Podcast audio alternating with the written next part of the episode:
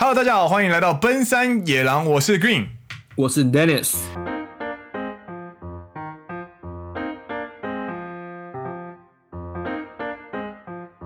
耶！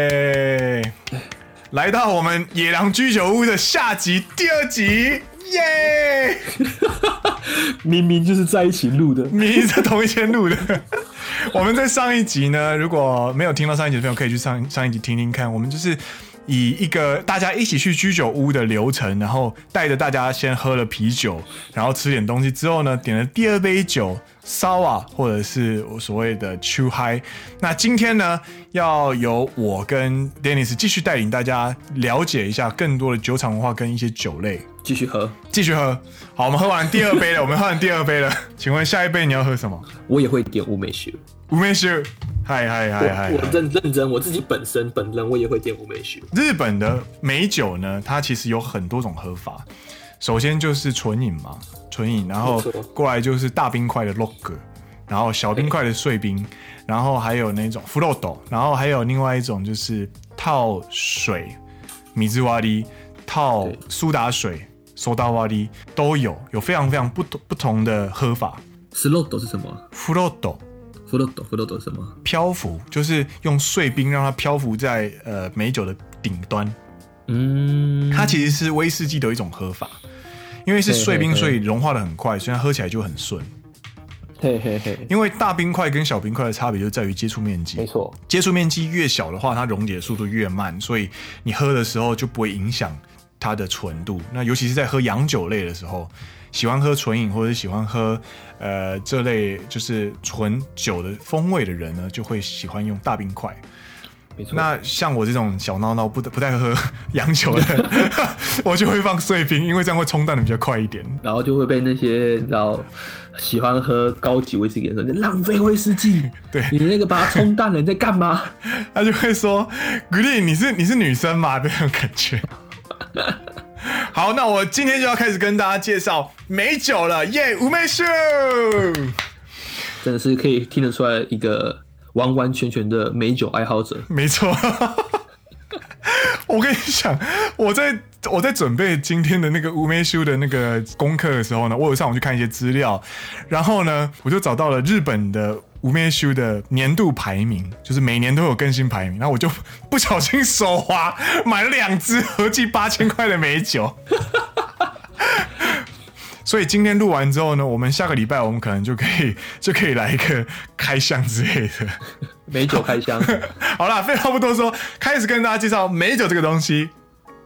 美酒呢，其实有两种种类，一种是本格美酒。本格梅酒，另外一种呢叫做混合美酒，混合梅酒。是为什么会有两种美酒呢？其实可以从字面上就理解出来，本格美酒就是纯的梅子，只有梅子、冰糖跟酿造酒这三种元素去做酿造的酒，才会被称作是本格美酒。那如果今天呢，你在酿造的过程中呢，就是加入了梅精。或者是加入了一些调味的香料下去的话，它就会变成叫做混合美酒。嗯，那为什么？就是所以下次大家去超市买的时候，可以去感受一下，就是它的价格跟它的种类会有不一样。就是本格梅酒，它不是一个 marketing 的 campaign，它不是一个就是商人就是怎么讲？呃，为了噱头做出来的标签，它是一个实实在在的标准，它是有基准的。了解。为什么会有这个差别呢？是因为在二零零二年到二零一一年的过程当中，短短这将近十年的过程当中呢，其实美酒的消费量呢，成长了两倍，变成了两倍。但是呢，日本的青梅产量呢，并没有改变，没有产生改变。所以这个时候。你的需求量增多，但是你的原料没有增多的时候，你就会想办法增加生产量。那大家就会出现，业者就会开始用正常的方式，它不是违法，但是它就是用一种呃合法的食用酒、食用的香料或者是其他原料，去让美酒的产量增多。那因此市面上呢，其实就出现了大量的合成美酒，其实受到了不少消费者的质疑，就是你哎，你明明写美酒，但是你的梅子实际的含量可能只有一点点。是，那所以日本洋酒酒造组合，也就是日本的洋酒协会呢，因为为了因应这样子的一个风潮呢，所以就是从二零一五年开始，他们就开始自制一个规定，就是请业者要自己标示你今天生产的美酒究竟是本格美酒还是混合美酒。这个是第一个梅酒的种类，第二个呢是梅子采收的时期。梅子呢大概是在夏天前面左右，就是我们有所谓的梅雨季嘛，也就是春天的尾尾端的时候，梅子成熟的时候的季节。那根据梅子种类的不同，比方说你用青梅还是熟梅下去酿着酒呢，它的味道也会完完全全不一样。是的。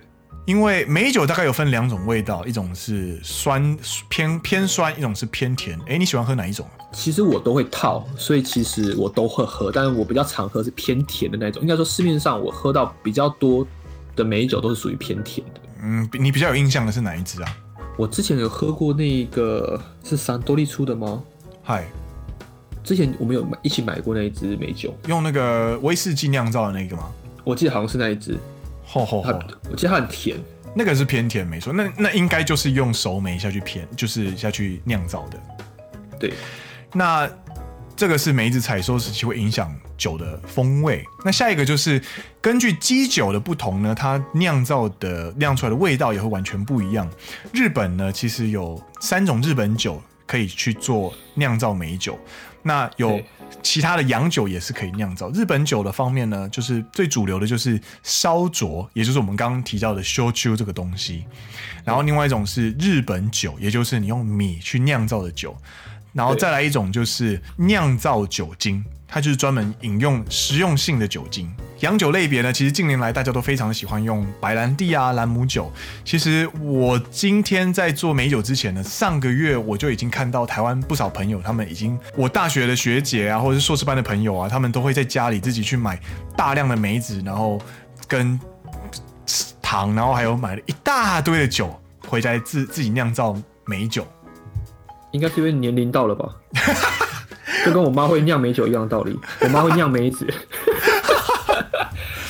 你知道客家人，你就很喜欢酿一些你知道腌制物啊，然后我家里会酿梅子啊。哦，真的？哦？对啊，对，我家有，就是每年都会酿一瓮一瓮一瓮的梅子。刚好棒哦！紫苏梅啊，或者是甜梅啊。紫苏梅。对，我觉得当然就是年龄到了吧。哎、欸，我们是什么节目？我们是奔山野狼。所以我们的学姐学长们就是比我们更更老，所以就是到他们年龄到大概大概三十岁上下左右的朋友都开始在酿美酒，突然之间 啊，我的生活稳定了，哎呦，就开始有起来手做一些东西啊，对对对对对，准备进入妈妈阶段，就是什么什么什么蛋糕都已经做腻了，应该做点其他的东西这样子。对对，二十岁的时候可能是做一些饼干啊、蛋糕、蛋糕，可爱可爱的这样子，没错，然后都已经过了那个年纪了，三十岁之后就。正式开始喝啊，喝啊，可以喝酿酒啊，腌菜啊，这样会不会攻击到很多人？地图炮！哎、欸，你不要忘记，我们我们家节目听最多的就是就是这个年龄层的朋友、啊。对不起，我说我刚才这些话。这个是这个是基酒哦，然后当然还你也可以用伏特加去酿。好，那。酿酒呢，其实在它也会分为年份的，会影响所谓的呃所谓的味道。那在威士忌的世界里面呢，年份跟价格呢是成正比，你酿越久越贵。但是在美酒的过程，在美酒的世界里面呢，其实不一定是这样子哦。不过以最通俗的美酒品牌秋雅来说的话呢，它确实是以呃原料跟它酿制方法之外呢，它的年份也有去做一系列的排序。所以比方说一一般大家最常喝的就是深绿色的秋雅，它就是最基本的，它就是新酒，就是一酿出来就装起来卖。比较酸吗？比较偏酸，然后比较没有那么有风味，它的酒味比较重。是是是，对对对。然后我最近我上个礼拜又买了一支，就是现在这一支。正在喝这一支，正在喝这一支，它是一年份熟成的本格梅酒，它就是纯粹的用梅子，然后用呃所谓的冰糖跟酒精，然后酿好之后呢，放置一年以上的梅酒。那它喝起来呢，梅子的味道就会变得很立体，就是你可以感受得到梅子的香。因为它梅子的味道其实是很丰富的，它不是只有所谓的酸而已，它其实是有香味，然后有果肉的香味，然后才会有梅子的酸味进来，然后有时候甚至会有梅皮一点点涩涩的感觉的那种感觉。这个是梅子采收跟基酒它做出来的差别，还有年份的差别。那做法是什么？做法呢，基本上三大要素：原料、调味跟酒精。原料就是梅子，调味就是冰糖，然后蜂蜜也可以，然后黑糖也可以，然后酒精。那为什么要使用冰糖、黑糖、蜂蜜这种东西呢？因为冰糖、黑糖、蜂蜜这类的糖类呢，其实分解的速度、溶解的速度非常的慢。那酿造的过程，这个它的原理呢，其实就是把让酒精呢进入水果原料里面，然后把里面的水分跟酒做替换。嗯，所以它会产生一种渗透压之间的怎么讲对流吗？就是不断的交换、交换、交换。那你如果你的渗透压是慢慢、慢慢的升高，因为糖分溶解的话，酒类的渗透压会慢慢升高。慢慢升高的过程中呢，它会一次又一次的进行这样子的呃渗透压的呃的不断的交换。那它的味道呢，会随着你溶解的速度越来越越慢的过程当中呢，它会交换出的味道越来越丰富。所以说，为什么不要用砂糖？是因为我们知道砂糖会溶解的速度很快，所以你一放进去之后呢，外面环境的呃液体环境的渗透压会瞬间上升，那酒进去的速度就会变得慢，或者是它进去的深度就不会那么深，所以它的酿出来的味道呢就会变得很死甜死甜的那种感觉，它就变成是就有点像是糖水，然后放梅干的里面的感觉。梅子也有梅酒，其实也有有趣的冷知识，就是你知道二十五度以下的酒去酿梅子酒，在日本。是违法的，违法的？为什么？我我们都以为是那种要超高度数的酿酒才会是违法，对不对？不对，是二十五度以下的酒，低浓度的酒酿出来的酒是在日本是违法的。原因有两个。嗯哼哼。哎、欸，你你认为它的原因是什么？我认为它的原因，你觉得它的原因是什么？高浓度的酒才可以有效的去。淬炼或提炼它的梅子的风味，哎、欸，这个有点想太过头了。我可以给一点小提示。好，跟食品安全有关。高浓度的酒精比较不容易坏，低浓度的酒精比较容易坏。Bingo！高浓度的酒精呢，在酿制过程中，它可以阻隔，就是它不会让里面的东西氧化快速，所以它不会腐败，它的东西比较不会腐败。对，高浓度的酒精在生成酿制的过程中，它不会再生成太多的酒精。是在日本呢，自己透过非酒精的东西去酿出酒精，不，自自己透过其他方式去生出酒精，就算它只有两趴，或者是只要是一趴以上增加的酒精呢，在日本来说都是私酿，是违法的，是没有牌照就不可以做的事情。对，那在二十五度以下的酒酿出来的梅子酒呢，里面就会含超过，就它的它的酒精浓度成长就会超过一趴，所以在日本是违法的，所以大家都一定是用比较高浓度的酒精去酿，但是市面上的酒精它的酒精浓度呢都是十度到十四度左右，那我们二十五度以上的酒要怎么变成十四度到到十度以下，呃二十度以下呢？他们就是把盖子打开，让酒去蒸发。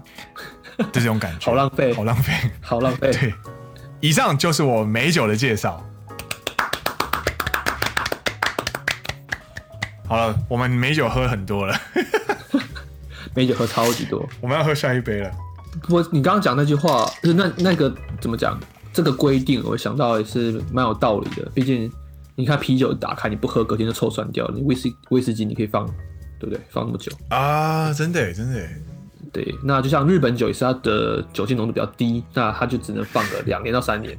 这个这个酒，我们有一个笑话，就是我跟 Dennis 在在找工作的时候呢，我们一起买了一支酒，是那个 你介绍一下这支酒。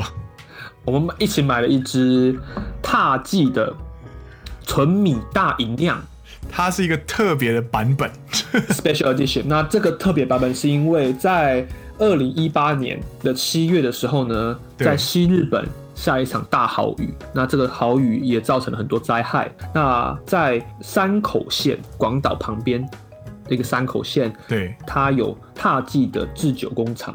对，那它也受到豪雨的影响，在下大雨那天呢，因为豪雨冲断了电力的设备，周围的电力设备导致酿酒的工程中断，提早熟成，应该不说提早熟成，还没还没熟成好，哦、还没熟成好，提早被收割了。哇，哎，那这批酒呢就很浪费，因为它并没有达到它原本的标准，可是呢，它也算是酿好的酒，因为它只是后面的熟成阶段还不够久而已。它就是一个日本酒，但是它不是踏迹的那种感觉，没有达到踏迹的标准。对，没有达到踏迹的标准。那这个新闻出来之后呢，在日本一个非常有名的漫画叫做岛根座。对，那岛根座的作者叫做红间现实。红间宪史，嗯，对，他也是山口县出山口县出生的人，所以他就跟踏迹去合作了这一支所谓的。岛根做的踏迹纯米大吟酿联名款，联名款 Special Edition。对，看到这一支的时候，我二话不说就立刻买了。然后那然后那个时候我刚好在台湾，我就我就跟我就跟 Danny 说，不然你就先放你那边这样。然后等我们就是功成名就了，哪一天呢？功成名就了，再一起找时间把这支酒打开。没错。然后当我把这篇文 PO 上去社群软体之后呢，就马上被 diss 说，哎、日本酒只能放三年，你要放。那时候还对酒类没有那么多认识的时候啊，就马上被 diss 啊！我们就以为、啊、我们以为日本酒跟那个那个什么威士忌一样，可以放久一点啊，然后可以放就是那种越放越沉越香啊。他 就两个小菜鸡什么都不懂这样。对，不是因为它的酒精浓度不够高，它的酒精浓度不高，它几度啊？它的酒精浓度其实才十六 percent，对，它不到二十，所以其实很低。它不能放，它其实就就只能放两三，它就后面就会发酵，就会变质，它就会变成养乐多。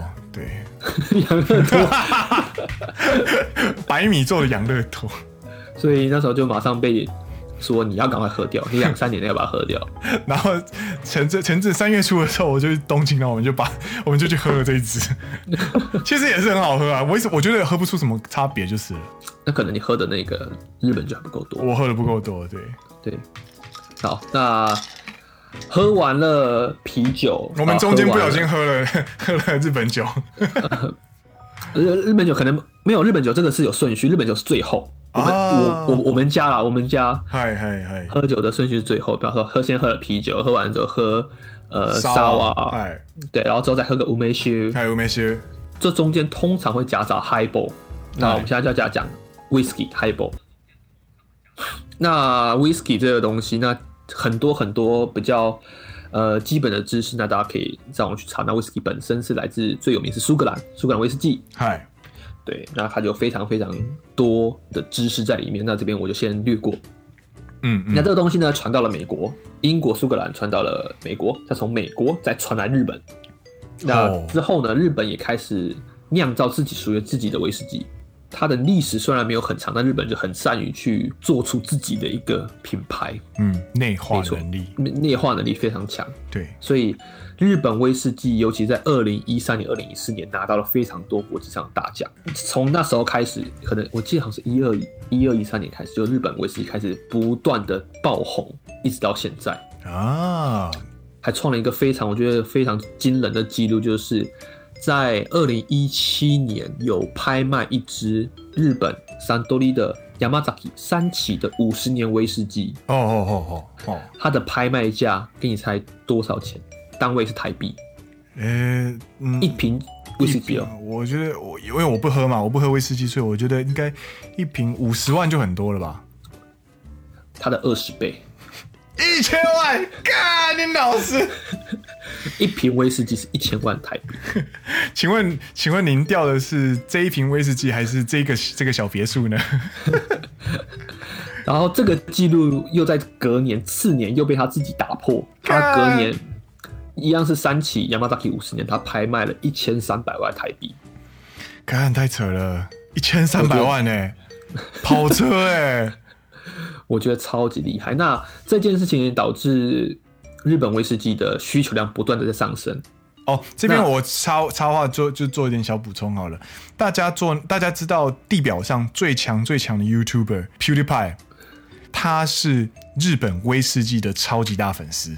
应该说日本威士忌的风味比较纤细，可以这样讲。哦，这个我真不知道。就日本威士忌很擅长出做出非常纤细的风味，那我觉得这是日本人所擅长的一件事情。嗯嗯嗯，对，他们会内化之后呢，做出一些很纤细的茶味。なるほど。对，OK，那需求不断上升这件事情，价格代表价格不断在水涨船高。嗨，但你也刚才提到，威士忌是一个需要时间去酿造的酒类。没错。那就像你讲的，比如说威士忌最常讲十二年、十八年，对不对？那你往往前推或三十年，再往前推这些时间轴，就刚好碰到那时候日本的经济大萧条 啊，所谓的一九九零年，没错，那时候日本开始失落的三十年，就所谓的平平成失落的三十年。那那个时候的经济不好，导致。它的酿造的量也没有那么多，所以这也是为什么日本威士忌这几年来价格不断水涨船高的一个原因，就是因为它当初酿的时候也没那么多量。好有趣哦，哈哈哈哈哈！因为你现在酿下去，你要等到十年、十二、十八年、三十年之后才能收割，才能收成。嗯，那你再往回往前推那个时间之后，所以其实像很多有三期的什么三十年啊，或者十八年都已经没有停产。停产原因买不到，对，就是买不到，根本就是买不到，因为就是没有量，他们当初酿的量就是没有这么多。这个我可以证实，因为我在去年我自己生日的时候，我有去那个三崎的蒸馏厂，然后他那边呢就是有试饮的那个试饮的服务，可以去喝一些市面上没有的洋酒，没没有的威士忌，然后我那个时候就花了两百块，然后。好像买了四杯还是六杯的那种五 CC 十 CC 的那种试饮，超便宜，对，超便宜。然后就是喝爆它，然后喝喝的时候喝到一半，隔壁桌就是有两个看起来就是中东或者是那种皮肤有点黝黑，然后五官五五官非常深深邃的那种外国人。是，然后我他就问我说：“Yo，what you drinking？” 然后我就跟他说：“我也不知道，我就是喝，我就是喝那个 set 这样子。”我也不知道，太奢侈了吧。太奢侈了吧，我就不懂，然后我就跟他说，哦，好像是十十五年还是十八年了吧，然后他又，然后他就说他们也是这样子，然后他他就问我说，你觉得喝起来怎么样？我就说，嗯，风味很丰富啊，但是我平常没有在喝，所以我其实也不太懂这样子。他就说，这个真的是好东西，而且他们之所以会来，是因为他们两个是 whisky whisky hunter，就是他们是专门在。就是世界各地，对对对对对，负责收购购威士忌的，收购威士忌，他可能是代购，他可能是酒商，他可能是帮谁，任何人，然后就去找，然后他就说，目前上，目前世界上，如果你能够买到你现在喝的这一支或者是什么的话，你就发大财了，因为市面上根本就算是有钱你也买不到，没了，真的很浪漫呢，我真的觉得这个蛮浪漫的，被喝光了，嗯，被喝光了，因为那个时候真没那么多人喝啊。应该说那时候也没有那个钱，也没有那个能力，对经济大萧条。对，没错。好，那讲完了日本威士忌冷知识之后呢，但是大部分在居酒屋里面不会用日本威士忌调 highball 了，因为太贵了。因为太贵了，好不好？大部分的 highball 都调一些非常便宜的威士忌，OK，或是脚嗨，脚嗨就是便宜的威士忌。可是美不是，对对对，最大家最常听到应该就是脚嗨。对，那就是这是比较便宜的威士忌，或是美国的，啊，或者是一些其他的便宜的威士忌。那这种有有头有脸的，什么三旗啊，单一麦芽威士忌，嗯，对，通常是不会去调 highball。但是我个人都是喝单一麦调的 highball，因为我在家都是比较浪费，比较奢侈一点。你们如果有有机会看到 Dennis 的房间，你就是他有一个整个柜子都是放酒，喝的速度远比不上买的速度了。我懂，我懂，我懂，我懂，就是收藏啊。不常喝，但是就是喝起来真的不一样。是你用单一麦威士忌去调的 highball 真的很好喝。废话，但很因为很贵。废话，你知道当初为什么会有 highball 这个饮料？highball 其实我记得好像在欧美好像没有这么流行。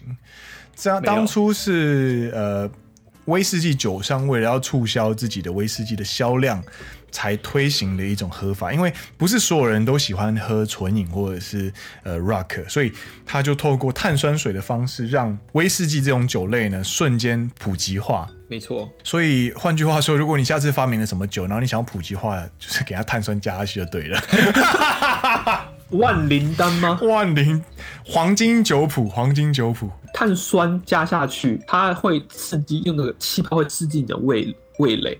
对，然后它一部分又可以把酒味冲淡，那它的酒的尾韵会在比较后面出来，所以你第一口是好入喉的。对，然后入喉之后，它的酒味从的酒香或者它的酒本身的韵味会在后面慢慢冒出来之后，让整个人我觉得会比较愉悦，不会是比如说一开始不习惯喝威士威士忌的人，他喝先喝结合醇的话，就等于是直接一拳揍在你的肚子上，或者一拳揍在你的喉咙上面，会很烫很热。对，烧下去会很热。对，但但你去用苏打瓦力或者是去套一些东西的时候，会冲淡这种感觉，但它的酒香的韵味会保留在后面，它后段才会出来。对，那讲的 whisky 大部分刚刚讲的，其实最有名的就是三崎啊，Yamazaki，就是日本的威士忌之父，叫做竹鹤正孝。正孝，没错。他叫那他日文叫什么？日文叫什么？日文叫做 Masataka。竹鹤丽塔，塔克兹鲁利塔，是他的老婆。对，然后竹鹤正孝呢是威士忌的酿造者，然后他是把威士忌引进日本的一个非常重要的人，然后他被称为日本威士忌之父。对，他当初是到英国苏格兰的格拉斯哥大学去就读，之后呢就去学了。英国苏格兰威士忌的酿造方法，看好帅哦！我觉得蛮帅，然后他娶了一个洋妞回来。当初，哎、欸，反应有点慢了，这个 反应有点慢。没有，我在看资料。C C 啊，娶的就是把技术引进，然后顺便把洋妞娶回家。关于威士忌，其实有一些小故事，就是你在酿造威士忌的过程中呢，其实你如果丢了。五十公升进去呢，基本上你不会酿出五十公升的威士忌。在陈酿的过程当中所挥发的威士忌呢，其实对于业者来说呢，就是税金。因为我明明是报了五十公升的酿的酒，但是我其实实际出来的呃呃成品没有那么多，所以它其实是呃。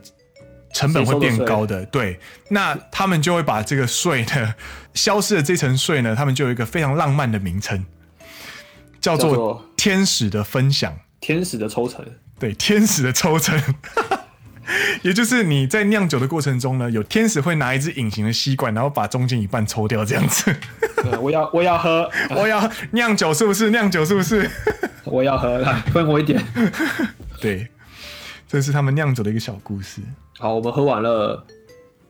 刚刚喝了什么？喝了美酒，喝了美酒，喝了威士忌，跟 Highball。对，我们家啦，我不知道你们家的 ending 什么。我们家最后面得到大家都嗨起来之后呢，就会进入到日本酒。哎，可了死！嗨，第一，日本酒它的酒精浓度不高，所以你在喝完前面那些之后呢，它会相对的变得很好入喉。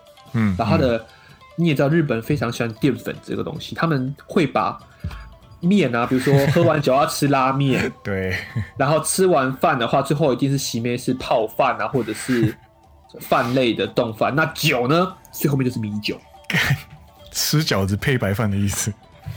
他们都会把淀粉那放到最后面。なるほど。他们最后面就是米，就是米酒。なるほど。那那米酒。还有一个非常 好玩的游戏，就是说我们所谓叫做 “kenbai”，就是所谓的交杯酒，台湾话叫交杯酒了。嗯嗯嗯，就是也在，这是源自于高知四国的高知县的一个文化。然后大家上网看，我记得好像某一个日本综艺节目特别去讲这个文化，在高知县。嗯、那因为我们家在高知有矿山，所以而且是我们家在日本国内最大的矿山在高知县。嗯嗯嗯，所以我们很多。长官啊，或者是很多前辈都是从那边出来的人，嗯、你们家会到处调来调去，就调去矿山去现场体验完之后再调回来，嗯，所以就这个文化就传到了我们公司，或者说传到了日本是各地这样子，那他们就会 kenbai，那他的玩法就是你先帮对方倒酒，嗯，倒完之后呢，对方就会敬你，然后一口气喝完之后把杯子擦干净。然后还给你，再帮你倒酒，嗯、然后然后他对方还你之后，你就再喝，喝完之后呢，再回敬他。要轮几次？没有结束干，no ending，三小啊，no ending，纯粹取决于年龄稍长那个人要结束或是不结束。因为我喝了，所以我敬你。那我你喝完之后，你会回敬我啊？那回敬我之后，就是用年长的人去决定我要不要喝。干你懂东西吗？嗨嗨嗨，如果年长的人继续喝下去的话，它就是无限循环。嗯嗯嗯，但通常不会那么狠啦，就大概可能循环个三四杯之后就换下一个人。哪哪哎、欸，同一个人吗？对啊，同一个人喝三四杯啊，就是不是不是，我我是我我是说我是说这这个这个 pair 会会会换人吗？两个都换人吗？还是其中一边换而已？没有啊，这个配偶是两个人啊，我敬你，你敬我，我敬你，你敬我，然后 ending 完结束之后再换下一个人啊，是换下个 pair 吗？新的 pair 吗？都可以都可以，就是这、哦是一个随机的，就比如说我现在我先敬你，敬敬管孤零，然后是敬完你之后呢，我就去找下一个人敬。哦哦那哦，OK OK 对，那对方可能是比较年长，他就坐在原地不动，等别人来敬他。啊，なるほどなるほど。对いやーこれ怖いわ，マジで怖いわ。然后，但是你你有好的被你有被日 Ken 拍信过吗？本呃，通常是我敬别人啊，因为我这么菜。 哎、啊、哎，你你你大概都几轮啊？几轮哦，我现在都学乖了，所以我在喝酒之前，如果我知道今天晚上有很重要的努力开的话，我在喝酒之前，我就先去便利超商嗯买，忘记名字 Zeppli 还是什么的，嗯就是有一个小瓶的能量饮料，上面画一颗肾的，感觉就是先保肝，喝了再很。多很多把就是画一颗肝还是画一颗肾在那边，很多，然后你应该就先喝了是肝啊，应该是肝啊。对对对，画一颗应该不是肾，应该画一个肝在上面，嗨嗨，你就先喝。嗨嗨，真的有用。买两瓶，我会先喝酒前先喝一瓶，然后喝完酒再喝一瓶，当天晚上就可以喝很多，然后隔天也不会头也不会头痛，なるほど不会なるほど。不会头痛。所以我记得我最多喝了，我忘记了六五六升还是几升吧？升 那一瓶叫做一盒啊，啊，对啦对啦，一盒啦，我就想说一升，干你娘，你喝了五六升，喝到酒精中毒哦。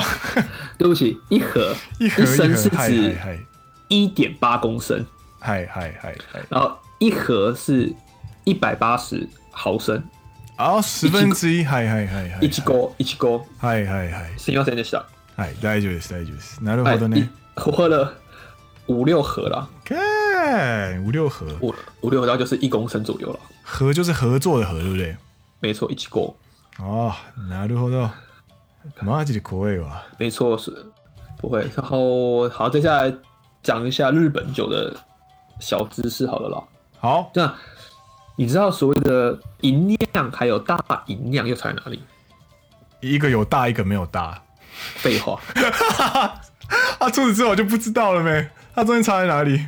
先讲银酿还有大银酿的差别好了。就是刚刚一开始讲到，日本酒是用米去发酵去制作的酒。对，那所谓的银酿就是指他们在酿酒的时候会先把米把外面先磨，就像我们一开始煮饭要洗米嘛，那外面会的米可能会比较粗糙，或它的成分比较没那么纯，他们会先把外面磨掉，哦，那，磨到剩下原本的六十 percent 以下，吼吼吼，中间比较纯、比较干净的、比较好的米，嗯，再去酿的酒叫做银酿。所以他们磨磨掉了六，磨掉了四成，没错，那一一百克只剩下六十克，没错。吼吼，所以，然后它磨到了五十 percent 以下，就可以称作叫做大银酿。哦，所以是那比较严格这样。没错，那你之后可能又还会看到什么四割五分啊、三割二分之类的，但它这个就是日文的用 per 就是如何用汉字去表示它的 percent。嗯，比如说什么四割五分，嗯，它就是用四十五 percent，嗨。就是四格就是那是十 percent 的单位，嗨，还有分就是几 percent 的一个一的单位，所以四个五分就是它磨掉了百分之五十五，没错，那你越数字越小，比如三割两分之类的，这就越来越少，所以就越来越贵。对，但是只要你是五十 percent 以下的，就可以称作叫做大吟酿。なるほどね。所以大吟酿里面也有分不同的等级。吼吼吼， 没错。所以其实就刚刚我们提到的那一支日本酒獭祭，就是山口的那一支日本酒，它其实在本身獭祭里面也有三种系列，二割三分、 三割九分，哎，还有所谓的獭祭五十，他们的比例都在五十 percent 以下，所以都可以这么都是大饮量。没错，なるほど。哎，我买过二割三分，就是送我朋友的老家，因为我有去他们家过年，这样。呃，那个价格就是四割五分的两倍， 贵生生，就是真的，就是你看，你看它的成本多高，它就是反映在价格上面。然后你使用的原料越稀有，它的没错，它的价格就是越高。Hello，大家好，我是 Green。在关于纯米大吟酿跟非纯米大吟酿之间的差别又是如何呢？因为节目时间实在太长，所以我们将会把它剪成下一个阶段，请大家到下一集去听喽。拜拜。